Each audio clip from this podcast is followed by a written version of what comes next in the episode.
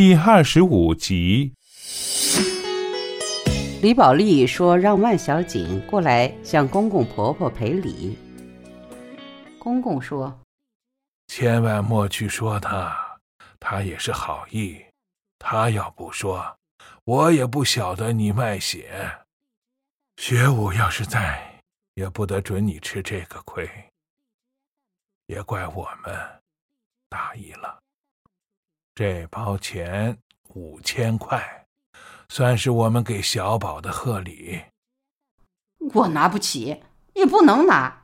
小宝跟我说好了，他爷爷奶奶的钱一分钱也不能动，要不他就退学。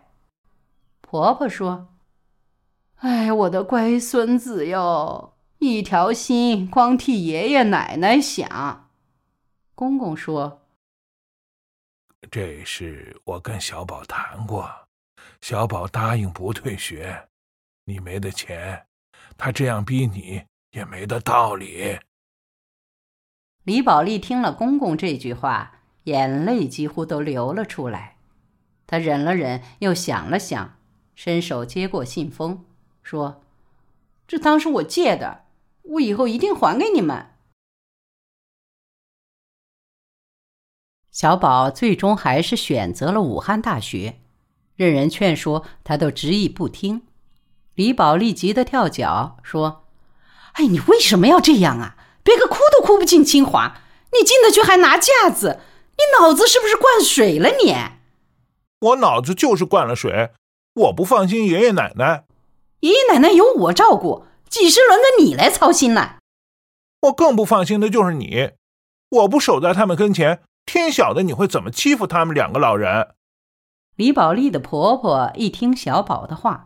抱着小宝的脑袋就哭，说：“我的乖孙孙呀，奶奶晓得你的心，但是你的前途还是要紧呐。”小宝说：“奶奶，你放心，在武大读书一样有前途，我还可以每个星期回家看望爷爷奶奶。我要吃奶奶煨的排骨汤。”李宝莉的婆婆赶紧说：“好，好，好。”奶奶今天就给你煨汤。李宝莉气得咬牙切齿，满腹的委屈更是在肚子里翻江倒海。她急于爆发，但终于还是忍了。这个时候，你能跟儿子较劲吗？你能跟他赌一口气吗？你能跟他大闹一场，去加大两个人的矛盾吗？李宝莉想，不能啊。他不懂事儿，但我得懂啊。小宝准备到学校报道的头天，李宝莉请了假，在家里为小宝整理行装。小宝躺在沙发上看了半天的球赛，球赛结束，他便起身回到他的卧室，把挂在墙上的马学武的照片拿了出来，挂在客厅里。李宝莉见他如此，很是不爽，便说。你爸爸都死了八九年了，再把照片挂在这个地方，蛮不吉利。小宝说：“我做的事，你最好莫管。我到底是你的木马呀，你做的不合适，我总有权说几句吧。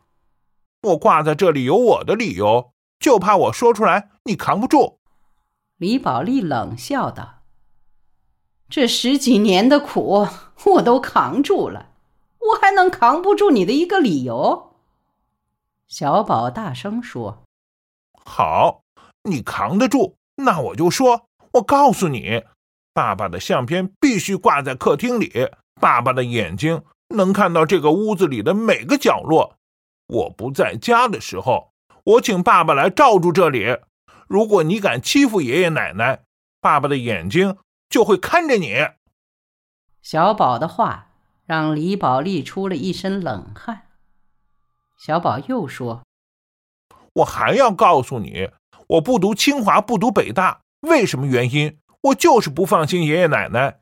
爸爸在的时候，你都敢欺负他们，把他们赶出家门。现在爸爸死了，我又不在家，我不晓得你会把他们两个老人怎么样。我不放心留在武汉，我隔几天就会看他们，我就是他们的靠山。”你要是敢欺负他们，尽管放马过来。李宝莉被小宝咄咄逼人的气势所镇住，她一时找不到话来回答。她一面整理箱子里的衣物，一边觉得浑身都不对劲。她想：“我是你什么人？你怎么敢在我面前耍威风？你满嘴喷的是什么粪呢？”想着想着，便把心里的火头想着了。李宝莉终于不忍了，她突然就跳了起来，指着小宝的鼻子说：“你有没有搞错？我是你什么人呢？你怎么跟我说话的？我拼死拼活的做事，为了哪个？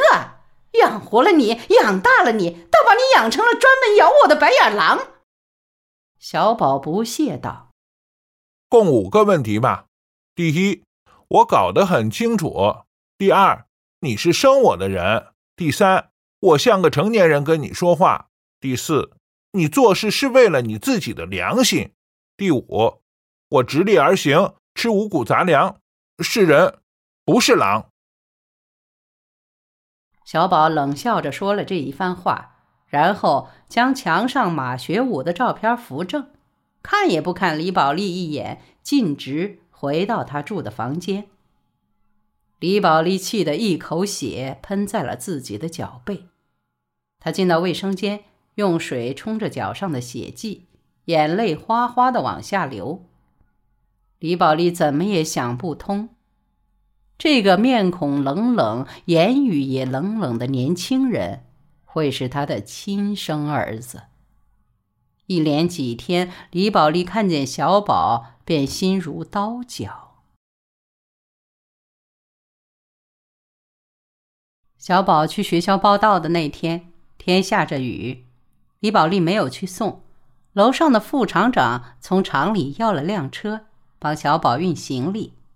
爷爷奶奶说从来没有去过珞珈山，听说那里风景蛮漂亮，就跟着车一起去了。李宝莉穿着雨披，在麻麻的细雨中疾行。她要送一批塑料袋到江边码头，一边走一边想。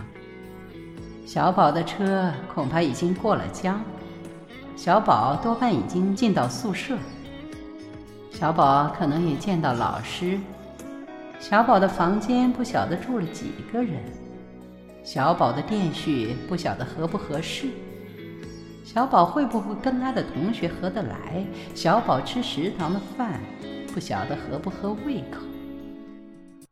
李宝莉带着满脑子的小宝。深重地奔走，走到江边，看满江烟雨朦胧，对岸的房屋和树，都只隐隐绰绰，像贴在远处的画。李宝莉心想：小宝就算是一个断了线的风筝，我也得看着它往哪里飞才是。谁让我是他的亲妈呢？几天后。李宝莉的父亲在家里咽了气，死前最后一句话是对李宝莉的母亲说的。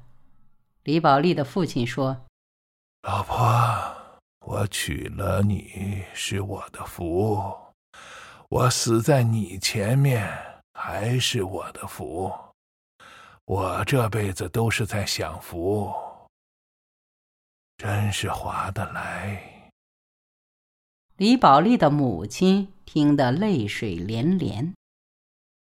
站在旁边的李宝莉突然发现，母亲的眼泪不是痛苦，而是幸福。